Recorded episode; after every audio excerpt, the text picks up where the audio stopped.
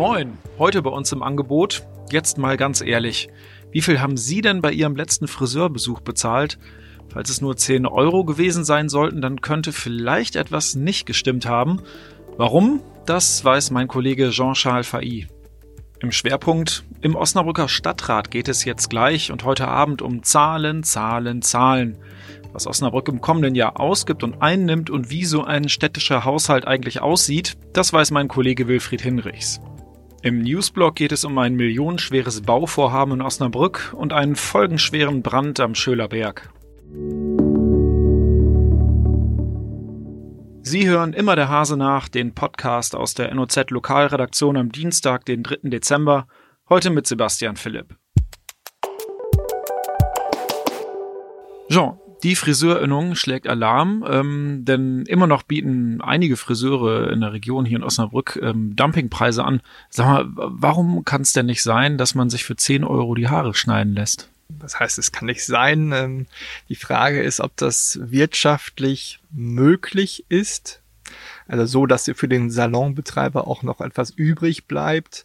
Und das bezweifeln nun die Friseurinnung Osnabrück als auch die Gewerkschaft Verdi, dass das unter den aktuellen äh, Bedingungen möglich ist. Nun bieten sie ja viele trotzdem an. Was könnte denn dahinter stecken? Wo, äh, was sind da für Vermutungen im Spiel? Ja, die ähm, Friseurinnung Osnabrück, ähm, Frau Klanke Luschniak ist da die Obermeisterin der Innung, die sagt, dass es eigentlich nur möglich ist, wenn man sich nicht an die Rahmenbedingungen hält, also sprich nicht an den Tariflohn, der seit Januar dieses Jahres allgemein verbindlich ist, also Gültigkeit hat für alle Friseure in Niedersachsen. Und ähm, wenn man halt den, den Mindestlohn ähm, nicht bezahlt. Sie sagt, das kann eigentlich nicht funktionieren, wenn man dann noch davon leben möchte als Salonbetreiber. Wird denn das Ganze auch kontrolliert vom Zoll beispielsweise?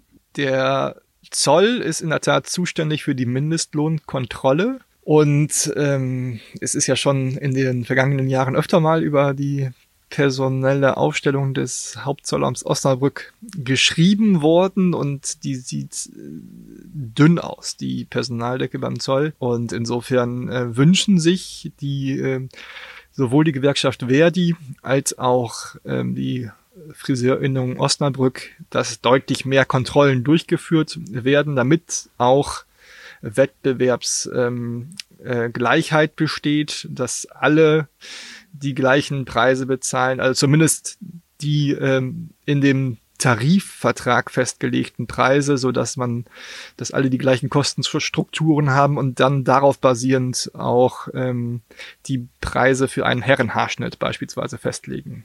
Okay, ein Thema, bei dem äh, jeder Einzelne ja eigentlich auch mitmachen kann, denn ähm, wenn man auf die Preise achtet, dann kann man ja im Grunde genommen auch schon sehen, ähm, ob das hinkommen kann oder nicht, wenn man sich die Haare schneiden lässt. Hand aufs Herz, wie viel hat's bei dir letztes Mal gekostet?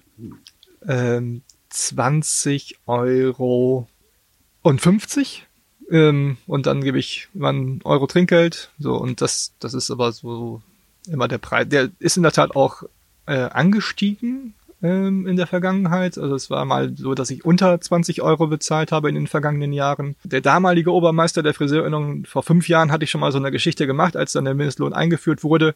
Der sagte damals schon, also unter 20 Euro ist es eigentlich nie wirtschaftlich nicht so wirklich äh, darstellbar. Der hoffte eben, dass es mit Einführung des Mindestlohns besser wird, dass dann diese Discount-Strukturen so ein bisschen vom Markt verschwinden. Keiner kann irgendjemandem vorschreiben, dass er nicht zu einem 10-Euro-Friseur gehen äh, kann. Ähm, es ist ja ein freies Land und eine freie, freie Marktwirtschaft. Und wenn das dann mit den Regeln der freien Marktwirtschaft dann so auch wirtschaftlich zu, äh, zu erzielen ist, so ein Preis, dann ist es ja auch gut. Okay, Jean, ein haariges Thema. Vielen Dank für deine Einblicke. Vielen Dank auch für das Gespräch.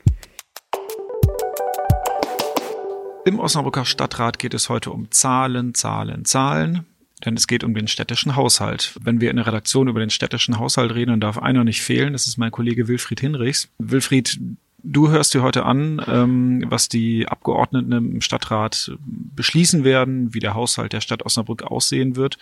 Wie kommt denn eigentlich so ein Haushalt zustande? Wo kommt die Kohle her? Wo verschwindet sie letztendlich? Ja, zunächst nochmal ein Satz, ähm, wie weit der Haushalt jetzt äh, gediehen ist. Also heute Abend ging die Schlussberatung über den Haushalt und ich weiß, dass die Verwaltung jetzt noch mit spitzen Bleistift am Rechnen ist, weil die Fraktionen bis gestern Abend noch darüber verhandelt haben. Also der Haushalt, das sind so knapp 600 Millionen Euro in Einnahmen und Ausgaben. Die Situation ist im Moment relativ gut in der Stadt. Die Ausgaben sind höher als die Einnahmen. Das hat es nicht immer gegeben. Also ich kann mich noch gut erinnern, vor 10, 15 Jahren war es dramatisch anders. Also es bleibt im kommenden Jahr bleiben etwa so grob gerechnet 6 Millionen Euro übrig. Der größte Posten sind die Gewerbesteuerneinnahmen. 100 Millionen ungefähr. Und ähm, wir wissen, die Wirtschaft ist in den letzten Jahren richtig gut gelaufen und das spürt man eben. Ne? Also wir hatten auch schon mal Gewerbesteuereinnahmen von 50 Millionen. Also das sieht gut aus. Es gibt äh, Finanzzuweisungen vom Land, die sehr solide sind, auch um die 100 Millionen. Die Einkommensteueranteile, die an die Kommune fließen, also auch an die Stadt, sind auch sehr solide, weil die Menschen alle in Arbeit sind und gut verdienen. Heißt also, Osnabrück profitiert momentan auch von der guten Konjunktur. Das war ja in den vergangenen Jahren auch nicht, nicht immer so. Eigentlich ja sehr komfortabel für, für die Politik und auch für die Verwaltung. Wofür wird das Geld dann ausgegeben? Es gibt ja so ein paar Sachen, die, an denen kann man nicht viel ändern, aber es gibt ja eben auch Positionen, an denen man sehr wohl ähm, sich selber überlegen kann, wofür man das liebe Geld ausgibt. Also das meiste Geld wird, glaube ich, oder zusätzliche Geld wird für Personal ausgegeben. Also es werden etwa 100 zusätzliche Stellen geschaffen. Das klingt natürlich dramatisch viel. Ist es auch im Vergleich, äh, aber das sind im Wesentlichen Stellen für äh, Kinderbetreuung, für Bildung. In den äh, Kindertagesstätten werden Erzieher und Erzieherinnen eingestellt, äh, Köche für die, die Mensen. Also da geht der größte Teil des Personals hin. Ein paar Stellen auch in der Verwaltung, die genaue Zahl äh, wissen wir noch nicht. Ähm, da müssen auch mehr Stellen geschaffen werden. Wir wissen gerade in der Bauverwaltung, was da an Arbeit liegt ein, dann gibt es so äh, Positionen in der Kultur, gibt es so Bedarf von zusätzlich, ich glaube, 400.000 Euro. Da wird noch an Einzelpositionen herumgefeilt und äh, verhandelt. Äh, es gibt eine Million Euro für die Förderung von Altbausanierungen. Also die Stadt ist durchaus bereit, Geld auszugeben. Sie hat es ja jetzt auch. Ähm, die größten Posten gehen in Schulen und Straßenbau. Im nächsten Jahr 100 Millionen und in den Folgejahren jeweils weitere 100 Millionen. Das sind in vier Jahren 400 Millionen Euro. Das ist das größte Investitionspaket, das die Stadt wahrscheinlich in ihrer Geschichte hatte. Und das muss eben umgesetzt werden und dafür braucht man Personal. Du kümmerst dich ja meistens, wenn es um den Haushalt geht, um, um dieses Thema. Ähm, wie kann man als normaler Mensch ähm, so, ein, so einen Haushalt verstehen? Da arbeiten ja schlaue Leute dran, die äh, Experten in diesem Gebiet sind. Wie steigst du durch so ein Riesenwerk durch?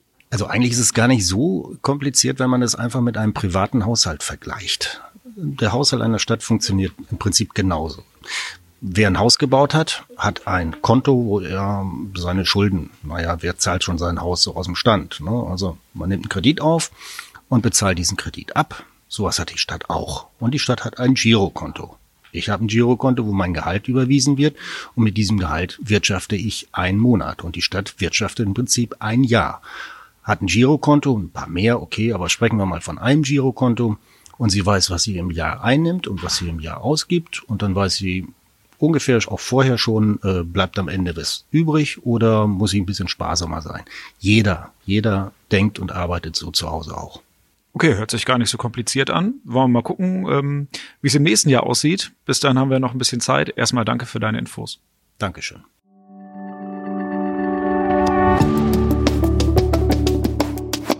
Wir kommen zum Newsblock. Zwei Jahre wurde am Campus Westerberg gebaut, aber jetzt ist das neue Rechenzentrum endlich fertig. Sage und schreibe 25 Millionen Euro hat der Bau gekostet und er war nötig geworden, weil der Vorgänger wegen fehlenden Brandschutzes nur noch eingeschränkt genutzt werden konnte. Rechnet man jetzt alle Investitionen auf der ehemaligen Kasernenfläche zusammen, dann sind bis jetzt rund 100 Millionen Euro in den Campus Westerberg investiert worden unter anderem in die Bibliothek, die Mensa und das neue Hörsaalgebäude.